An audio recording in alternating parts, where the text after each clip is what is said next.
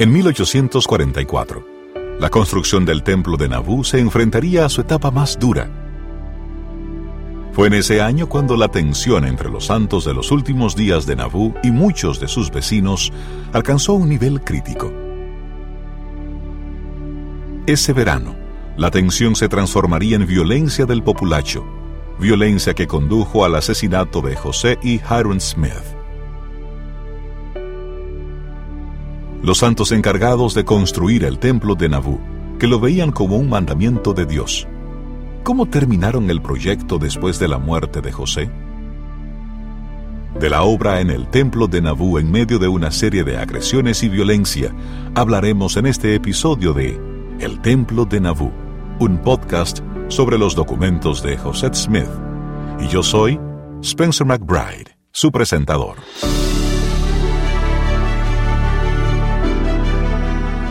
Episodio 6. Martirio, dedicación y éxodo.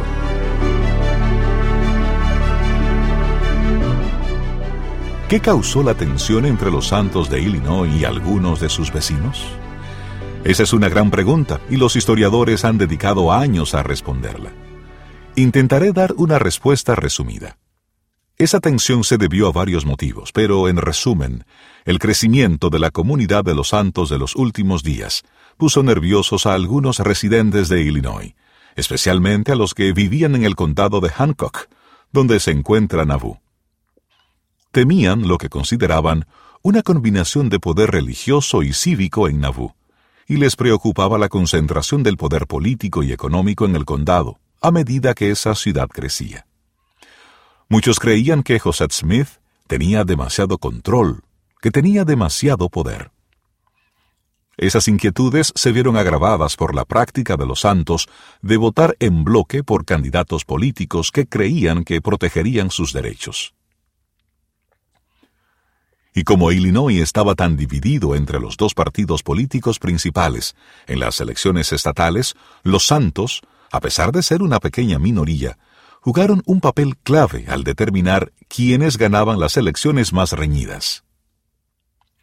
Además, la singular combinación de poderes en el estatuto de la ciudad de Nauvoo preocupaba a algunos residentes de Illinois. ¿Recuerdan cuando hablamos de este estatuto en el episodio 1? Pues bien, mientras que José y otras personas consideraban esos poderes necesarios para proteger sus derechos de ciudadanía, especialmente como minoría religiosa, y para evitar que se repitiera la persecución que sufrieron en Missouri, los críticos creían que el estatuto ponía a José por encima de la ley. Finalmente, muchos de esos críticos de José Smith y de la Iglesia se unieron y formaron un partido que llamaron el Partido Antimormón. Y juntos decidieron expulsar a los santos del Estado, tal como lo había hecho el populacho en Missouri. Pero detrás de todas esas razones para sentir hostilidad por los santos en Illinois se encontraban los prejuicios religiosos. Los antimormones, aun cuando expusieron sus preocupaciones seculares, como el posible dominio económico y el voto en bloque, se burlaban de las creencias de los santos de los últimos días. Decían que era una religión falsa y llamaban fanáticos a los santos. Estas eran tácticas comunes en los Estados Unidos del siglo XIX. Era una forma de justificar la violencia ilegal, de decir que los populachos que formaban no perseguían a una minoría religiosa, sino que en realidad estaban eliminando una amenaza para la sociedad democrática. Pero en realidad, esos prejuicios religiosos influyeron en muchas de las preocupaciones más seculares de los antimormones. Con el aumento de la tensión en el condado de Hancock, Illinois, José y otros líderes de la Iglesia deliberaban en consejo regularmente sobre la mejor forma de proceder. ¿Cómo podían proteger mejor a los santos? Esas medidas potenciales incluían marcharse del estado de Illinois y los Estados Unidos de América por completo. Jeffrey Majas, historiador del proyecto Los documentos de José Smith, explica. Durante varios meses antes de su muerte, José Smith y muchos de los líderes de la iglesia se dieron cuenta de que se les estaba acabando el tiempo en Illinois. Aquel lugar había sido un refugio para ellos durante un tiempo, Pero la continua oposición de sus vecinos en Missouri, así como la creciente hostilidad en el condado de Hancock y los condados vecinos en Illinois, estaba llevando a estos hombres a darse cuenta de que necesitaban buscar un hogar en otro lugar. No podían pretender quedarse allí para siempre. Así que, entre febrero y marzo, comenzaron a planificar el envío de hombres al oeste, al territorio de Oregón, al territorio mexicano de Alta California, a algún lugar de las montañas rocosas o más al oeste, a algún lugar donde los santos pudieran tener un hogar en el oeste. Estos y otros planes acabaron en una organización que se conoce como el Consejo de los 50, porque fueron poco más de 50 hombres los que se sumaron a esta organización. El Consejo de los 50 estudió muchas posibilidades. Enviaron a un miembro a Washington, D.C. para averiguar sobre la posibilidad de que los santos construyeran fuertes para los Estados Unidos en el territorio de Oregón y permitir que los santos se trasladaran al oeste con ese fin. Investigaron un poco la posibilidad de instalarse en el vasto territorio de Alta California en el oeste y también se plantearon fundar una colonia de santos en Texas, que era un proyecto particular de los santos que habían estado recogiendo madera para el templo de Nauvoo en Wisconsin, a quienes les preocupaba que los echaran de sus tierras y, como alternativa, dijeron que todos debían ir a Texas. Todos estos planes fueron objeto de consideración. Sin embargo, a pesar de lo seriamente que José Smith y otras personas se plantearon marcharse de los Estados Unidos, fueron igual de serios al buscar maneras de permanecer de forma segura en Nauvoo, o al menos mantener una parte de la iglesia en esa ciudad. Para lograrlo, los líderes de la iglesia reconocieron que necesitaban la protección del gobierno de los Estados Unidos y fue así como José y otras personas pusieron en marcha diferentes iniciativas. Por ejemplo, José anunció su candidatura a la presidencia de los Estados Unidos en enero de 1844. El Consejo de la Ciudad solicitó al Congreso que Nauvoo se convirtiera en una ciudad federal, lo que le otorgaría un estatus similar al de Washington, D.C., y por tanto conllevaría la protección federal. Los santos solicitaron al Congreso que nombrara a José Smith general del ejército para proteger a los ciudadanos que se trasladaban al oeste, hacia Oregon y California, una medida que, de nuevo, permitiría la protección federal de los santos. Pero todas esas medidas eran difíciles de llevar a cabo, y todas fracasarían, pero reflejan lo desesperada que se estaba volviendo la situación en Nabú. Sin embargo, en medio de todo esto, los santos continuaron construyendo el templo. Y a medida que la construcción se acercaba a su culminación, eso fue algo que tal vez los animó.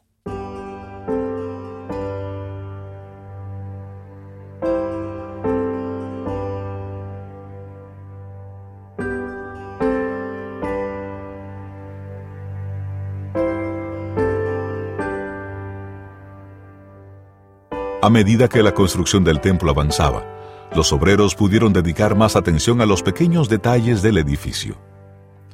Entre esos detalles se encuentran las piedras del sol, la luna y las estrellas, talladas en los muros exteriores del templo. Para entender mejor el simbolismo de estas piedras, hablé con Matthew McBride, director de la División de Publicaciones del Departamento de Historia de la Iglesia. Es interesante que, como santos de los últimos días, hoy en día Miramos ese edificio y vemos las lunas, los soles y las estrellas, y el primer pensamiento que se nos viene a la cabeza es que son un símbolo de los tres grados de gloria celestial que nos esperan a todos después de la resurrección. Se encuentran en la revelación que actualmente es la sección 76 de Doctrina y Convenios. Los llamamos los tres grados de gloria. Matthew se refiere a una visión de 1832, registrada por José Smith, y a un pasaje bíblico más corto de Primera de Corintios, capítulo 15, que se refiere a tres grados de gloria celestial similares a las estrellas, la luna y el sol, en su respectivo brillo.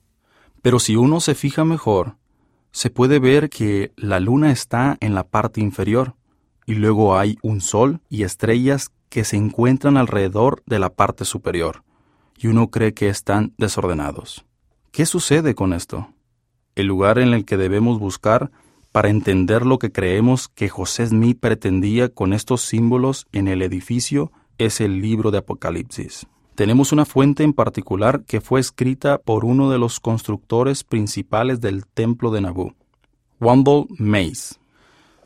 Él dice que ese orden arquitectónico, esos elementos de diseño de la luna, el sol y las estrellas, colocados tal como están, sirven para representar a la mujer de la que se habla en el capítulo 12 del libro de Apocalipsis. Allí se la describe con la luna a los pies, su rostro brilla como el sol y tiene una corona de estrellas alrededor de la cabeza, que corresponde a los elementos arquitectónicos. Es interesante pensar en por qué José Smith habría elegido esto. Esta mujer, dijo José Smith, representaba a la iglesia. Está huyendo de un dragón, tiene dolores de parto, está dando a luz a un niño, y el niño al que da a luz, dice José Smith, es el reino de Dios. ¿Qué estaba tratando de transmitir José Smith con este simbolismo?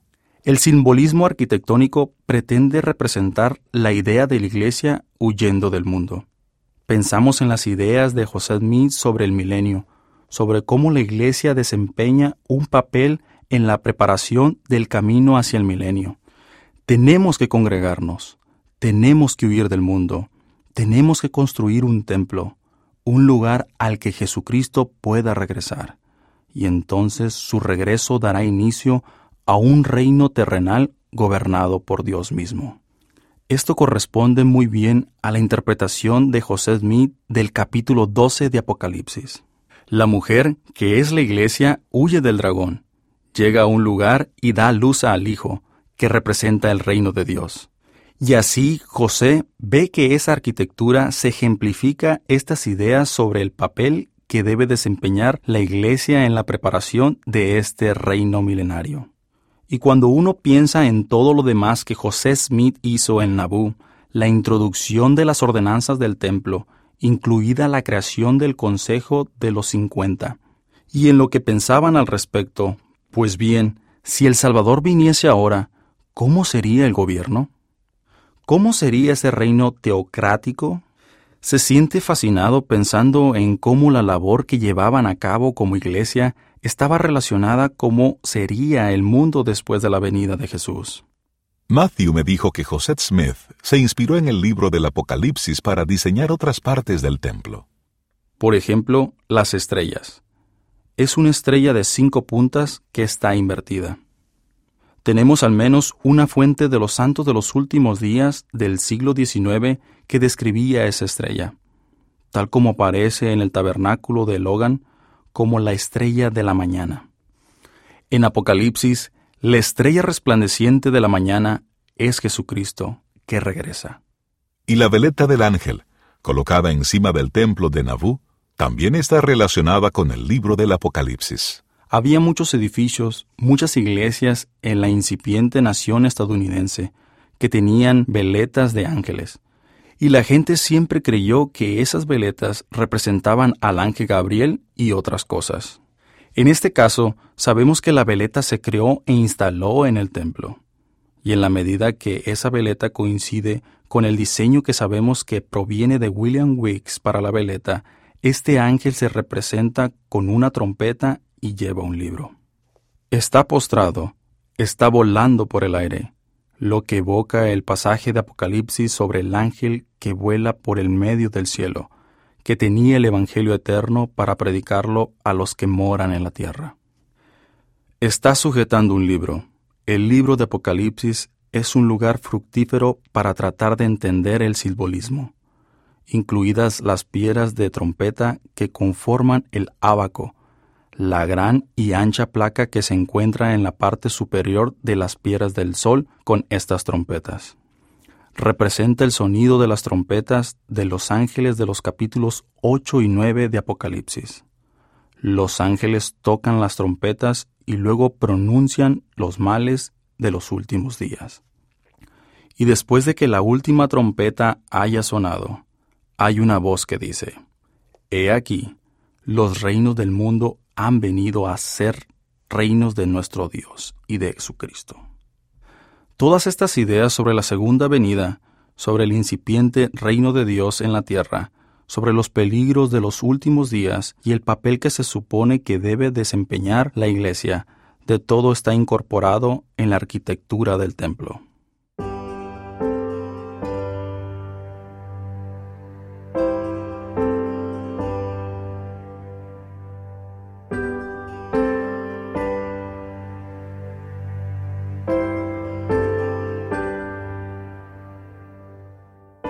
Los visitantes de Nabú solían hacer comentarios sobre el templo y su arquitectura.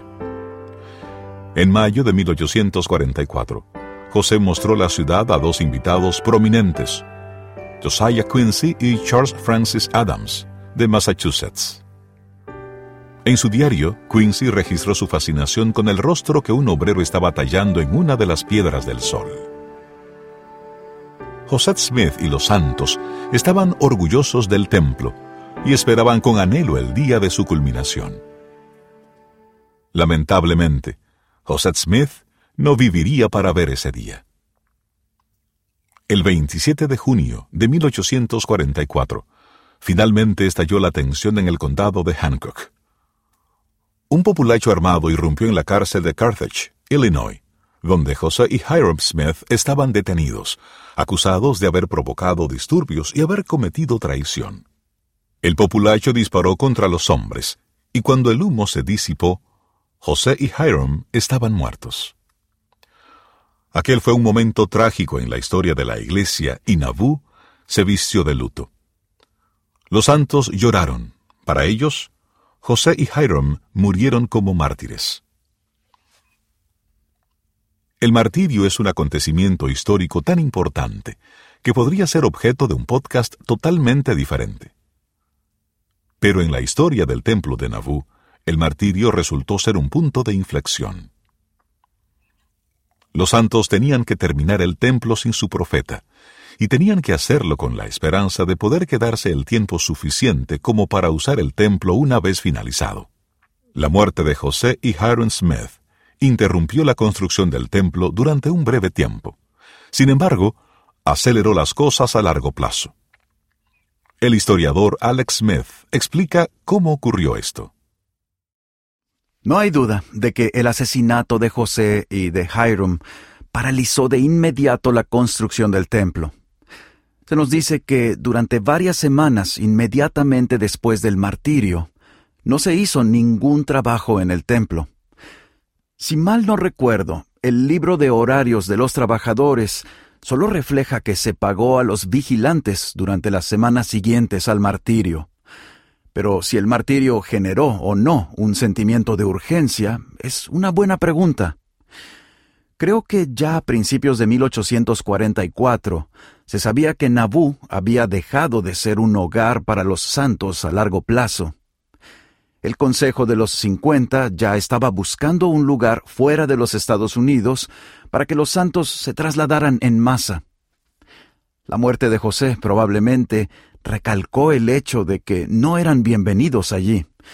Pero en lo que respecta a generar un sentimiento de urgencia, creo que los santos entendieron con la construcción del templo en 1844 y 1845 que se iban a marchar, que estaban a punto de hacerlo. Pero a medida que se apresuraban a terminar el templo, los líderes de la iglesia también tenían que saber a dónde podían trasladarse para estar seguros. Jeffrey Majas lo explica. Durante un tiempo, muchos santos de los últimos días estuvieron divididos y en desacuerdo sobre lo que debían hacer. Algunos de ellos, como James Emmett, que había estado al tanto de algunas de las conversaciones del Consejo de los Cincuenta, dijo, se acabó, el tiempo de Nabú ha terminado, me voy de aquí. Y lideró a poco más de cien santos hacia el oeste, en medio de la nada, en un viaje desafortunado tratando de encontrar refugio en el oeste. Hubo otros, como Lyman White, que dijo, José me dijo que fuera a Texas, y voy a ir a Texas. Así que reunió un grupo y pasaron el invierno en Wisconsin, pero planificaban irse a Texas la siguiente primavera, y así lo hicieron. Hubo otros como Sidney Rigdon, que había sido enviado a Pittsburgh como parte de la campaña presidencial de José Smith, que también creyeron que Nauvoo había terminado. Por el contrario, Brigham Young y los doce tenían una postura muy firme. No, nos quedaremos aquí. Vamos a construir el templo. Esa es nuestra máxima prioridad. Sin embargo, por encima de todas esas consideraciones había dos preguntas. ¿Cuánto tiempo les quedaba en Nabú? ¿Y sería suficiente para terminar el templo? En enero de 1845, la oposición estatal contra los santos iba en aumento y llevó a la legislatura estatal de Illinois a revocar el estatuto municipal de Nauvoo. En ese momento, los santos estaban muy preocupados por lo que les iba a pasar. Consideraban su estatuto un baluarte de libertad, algo que los protegía de las agresiones antimormonas.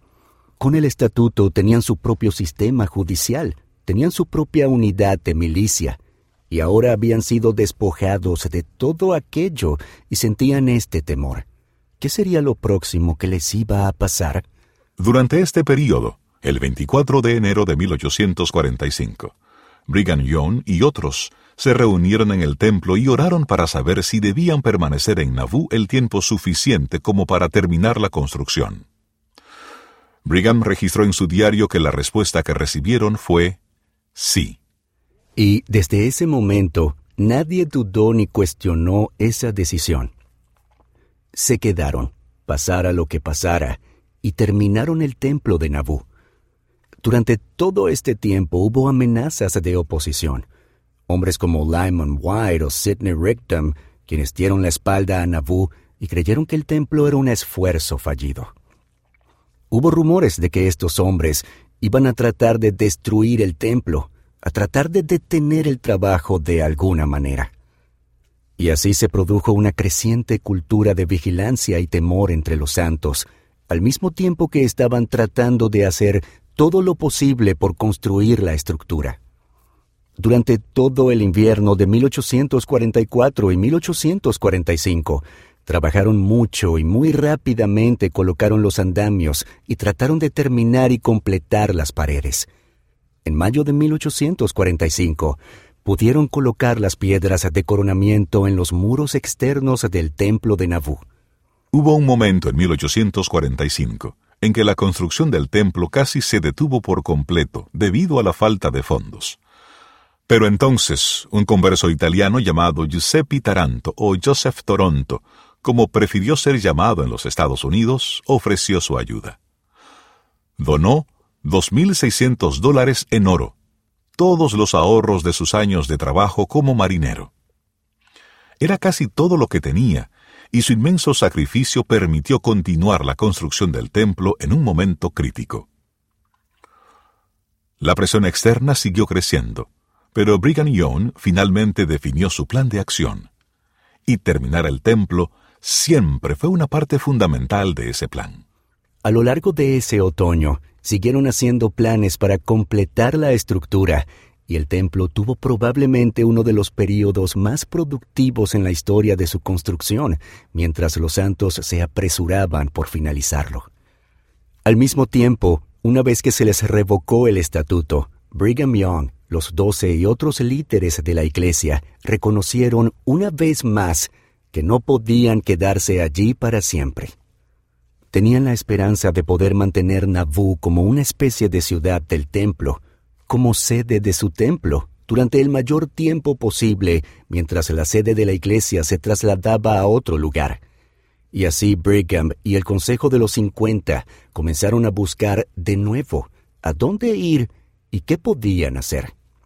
¿Dónde podían ir los santos para conseguir la paz? donde no serían atacados ni enfrentarían la oposición de sus vecinos? Durante los meses siguientes, fueron reduciendo poco a poco las posibilidades de ir a Oregón, Texas y Alta California, hasta quedarse con la Alta California. Al final del verano, determinaron más específicamente que se trataba de la Gran Cuenca, y el 9 de septiembre de 1845, Brigham Young convocó al Consejo de los Cincuenta y les dijo que se marchaba a un lugar cerca del Gran Lago Salado. Al día siguiente, justo después de tomar esa decisión, volvió a desatarse la violencia antimormona en el condado de Hancock. Un grupo de atacantes comenzó a quemar las casas de los santos de los últimos días que vivían en otras partes del condado, lejos de la ciudad. Y durante un mes se libró una guerra civil abierta entre los santos de los últimos días y los antimormones en el condado de Hancock. Esa violencia solo terminó cuando Brigham y los santos declararon públicamente sus intenciones de abandonar el Estado en la primavera siguiente, y la milicia estatal acudió para tratar de mantener la paz entre las dos partes enfrentadas. Cuando llegó la noticia de que los antimormones habían aceptado que los santos abandonaran el Estado, Brigham y el Consejo de los Cincuenta se alegraron, porque los antimormones desconocían algo importante. Ya habían previsto marcharse, pero seguían teniendo la esperanza de poder terminar el templo. Y en noviembre, a finales de noviembre, el templo estaría lo suficientemente completo como para poder terminar el piso del ático y dedicarlo. Y el 10 de diciembre de 1845 comenzarían a efectuar ordenanzas dentro del templo de Nabú.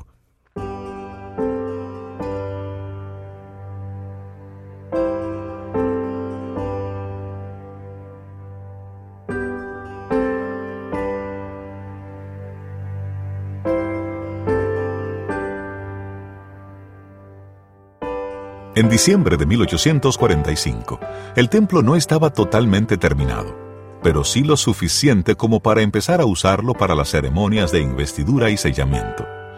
Y como explica Matthew McBride, esas circunstancias dieron lugar a una dedicación del templo como ninguna otra en la historia de la Iglesia. Probablemente sea la historia de dedicación de un templo más interesante de la historia. En primer lugar, el templo fue dedicado por partes querían continuar con los bautismos por los muertos. En la primavera y el verano de 1841, todo lo que tenían eran algunas paredes del sótano, pero trabajaron arduamente para que en ese mes de octubre las paredes estuvieran lo suficientemente altas, se pudieran instalar la pila bautismal y se pusiera un techo de madera provisional sobre la parte superior de las paredes donde se encontraban y entonces se dedicó ese espacio para que se pudiera seguir realizando bautismos por los muertos. El trabajo continuó y llegó el otoño de 1845, momento en el que el templo estaba lo suficientemente terminado como para comenzar a efectuar la investidura en el templo y presentarla a un gran número de miembros de la iglesia. Hubo un grupo muy pequeño que había recibido la investidura de manos de José Smith y que se reunió en el ático del templo que era ahora estaba preparado y dividido con lienzos. Decoraron la sala del consejo en el extremo este del ático y luego realizaron una ceremonia privada de dedicación. Y solo ellos lo sabían, así que no se hizo con mucha pompa, pero ese espacio se dedicó para presentar la investidura. Hablaremos de la administración de la investidura en el templo en un momento, pero en lo que respecta a la dedicación del templo, la dedicación de todo el edificio en realidad ocurrió meses más tarde, después de que Brigham Young y otros líderes de la iglesia ya se hubieran marchado de Nauvoo. En febrero de 1846, los miembros de la iglesia comenzaron a abandonar Nauvoo, con el templo aún sin terminar. Algunos de los que se quedaron atrás, después de que esos primeros grupos se fueran, eran ciertamente personas pobres y que no tenían medios para irse todavía, o que estaban esperando a vender su propiedad para poder irse. Pero también permaneció allí un grupo de trabajadores de la construcción del templo, que acabaron de instalar en el sótano un piso de ladrillos rojos en formas de espiga y terminaron gran parte del enyesado y la pintura en diferentes partes del edificio. Realizaron varias tareas finales. Pintaron una inscripción al final del salón de actos principales del primer piso que decía el Señor ha visto nuestro sacrificio, síganos. Y todo este trabajo se hacía mientras los santos salían, compañía tras compañía. En abril se tomó la decisión de que, aunque no todas las partes del edificio estaban terminadas, sí estaban lo suficientemente terminados como para haber cumplido el mandato que Dios les había dado de construir y completar ese templo. Hicieron su sacrificio y decidieron llevar a cabo una dedicación e incluso tuvieron dos ceremonias de dedicación. El 30 de abril tuvieron una dedicación privada en la que se reunieron los trabajadores del templo y las personas que habían sido investidas, ofrecieron una oración y dedicaron su trabajo y todo sacrificio que habían hecho para construir el templo a Dios. Al día siguiente, el primero de mayo, celebraron una ceremonia pública de dedicación, algo que no hacemos en nuestros templos hoy en día. En parte, la razón por la que celebraron una ceremonia pública de dedicación fue para poder cobrar una entrada, y lo hicieron así para cobrar a los curiosos, a los forasteros, a la gente de la comunidad de los alrededores de Nabú, para que fueran a participar en la dedicación de aquel gran edificio público. La dedicación tuvo lugar en la sala de reuniones de la congregación, en la planta baja, porque se había diseñado para albergar a un gran grupo de personas. Y lo hicieron así para poder recaudar dinero para ayudar a los santos más pobres que permanecían en Nabú, especialmente a los trabajadores del templo, la gente que había estado trabajando en la construcción del templo para completarlo, de modo que tuvieran suficiente dinero para hacer el viaje a través del río y de Iowa.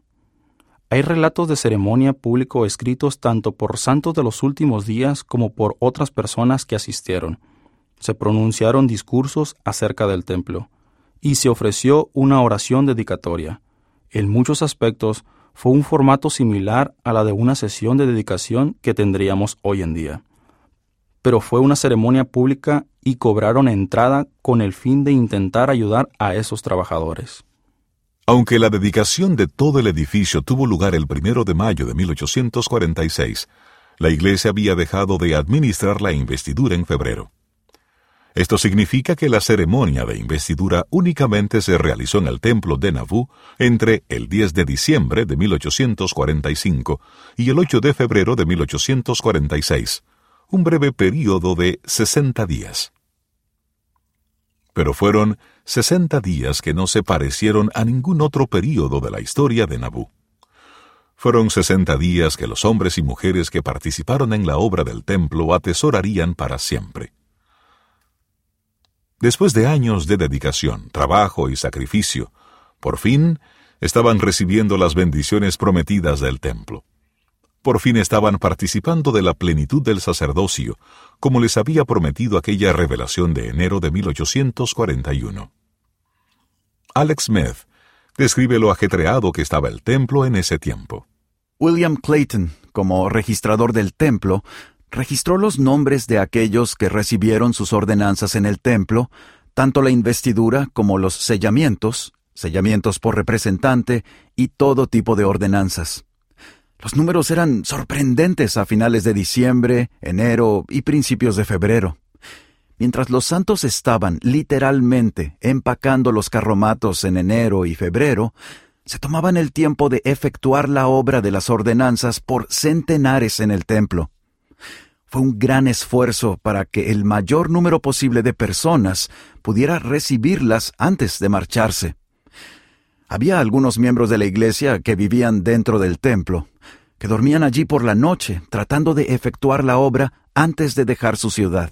Y ese ferviente deseo de muchos santos de los últimos días por recibir la investidura y ser sellados, hizo que Brigham Young y otros líderes de la iglesia pasaran con frecuencia día y noche en el templo. Brent Rogers, historiador adjunto de los documentos de José Smith, compartió conmigo algunas anotaciones del diario de Brigham Young. Los líderes santos de los últimos días comenzaron a administrar las ordenanzas a principios de diciembre de 1845.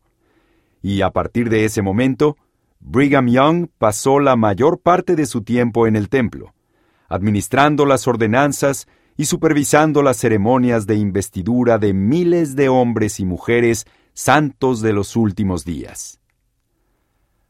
Hay un par de extractos del diario de Brigham Young que me parecen instructivos. El 11 de enero de 1846, la nota dice, Pasé todo el día en el templo. Y el lunes 19 de enero de 1846, el diario de Brigham Young dice, Estuve de pie en el altar todo el día, a excepción de un tiempo a solas, para tomar un refrigerio. Y nuevamente, demostrando que pasaba prácticamente todo el tiempo atendiendo a esas ordenanzas y ceremonias. Otra anotación dice, Durante toda la semana, mis actividades se concentraron por completo en los sellamientos y la unción de los santos. El propósito de organizar y supervisar estos rituales, ceremonias y ordenanzas era la base de la adoración y la actividad, especialmente para Brigham Young. Pero está claro que también para los santos, porque entraron una persona tras otra, o una pareja tras otra, a lo largo de cada día de enero, mientras se preparaban para ir al oeste, fuera de los límites del estado de Illinois. Y con el tiempo, fuera de los límites del país, antes de que Estados Unidos volviera a adquirir aquellas tierras. Con respecto a la pregunta sobre qué efecto tuvo la decisión de dejar Nabú en la realización de ordenanzas en el templo, la respuesta es que tuvo un gran impacto, porque los miembros realmente buscaban la oportunidad de recibir sus ordenanzas y su investidura. Y Brigham Young pasaba día tras día, hora tras hora, deteniéndose solo el tiempo suficiente para tomar un refrigerio en algún lugar, para que los santos pudieran efectuar sus ordenanzas. Pero este período de intensidad de la obra del templo no podía durar para siempre. El tiempo se estaba acabando, y los santos tenían que comenzar su éxodo de Nabú. Esto obligó a los líderes de la iglesia a tomar algunas decisiones difíciles. En ese momento también se pusieron de manifiesto la fe y la dedicación de los hombres y mujeres que construyeron el templo. Jeffrey Majas cuenta la historia del último día en que la investidura estaría disponible en el templo de Nabú. Uno de mis relatos favoritos sucede un poco antes de que los santos se vayan, un día antes de que los primeros carromatos crucen el río Mississippi y se encuentra en el diario de Brigham Young. El 12 de febrero, Brigham Young dijo, Hemos terminado. Tenemos que cerrar el templo, tenemos que cerrarlo todo. No podemos administrar más investiduras, no podemos realizar más sellamientos. Tenemos que empacar e irnos. Luego, en su diario, registró lo que sucedió al día siguiente. A pesar de que había anunciado que no nos ocuparíamos de estas cuestiones, la casa estuvo llena de gente todo el día. Tan grande era el anhelo que sentían que los hermanos hubieran deseado que permaneciéramos allí y siguiéramos con las ordenanzas hasta que se nos impidiera continuar y nuestros enemigos nos cerraran el paso. Le dije que no era prudente que no sería el último templo que edificaríamos, que aunque en esta casa no recibiéramos más bendiciones, ya habíamos sido recompensados abundantemente. Les dije que se duplicaría el deseo de construir el siguiente, en comparación con este, y que se sintieran satisfechos. Yo me iba a cargar mi carromato y a marcharme de allí de inmediato. Me alejé una cierta distancia del templo suponiendo que la multitud se dispersaría pero al volver vi que la casa estaba llena a rebosar, y contemplé y reconocí sus anhelos, pues tenían hambre y sed de la palabra. Comenzamos con los sellamientos y las unciones, y continuamos también con los lavamientos de día y de noche, logrando pasar de 200 a 300 personas en 24 horas, y así pasamos la noche. Vemos que justo antes de dejar la ciudad que habían construido, que habían armado, y especialmente este templo por el que se habían sacrificado tanto, muchos santos de los últimos días no estaban dispuestos a dejarlo, no estaban dispuestos a marcharse sin participar en las ordenanzas que habían estado esperando. Y aunque Brigham Young y otros dijeron que era hora de partir, que era hora de esperar, muchos de los santos también se sentían, en palabras de Brigham, deseosos de recibir esas ordenanzas antes de salir de la ciudad, y así vemos que la obra del templo continuó durante una semana más.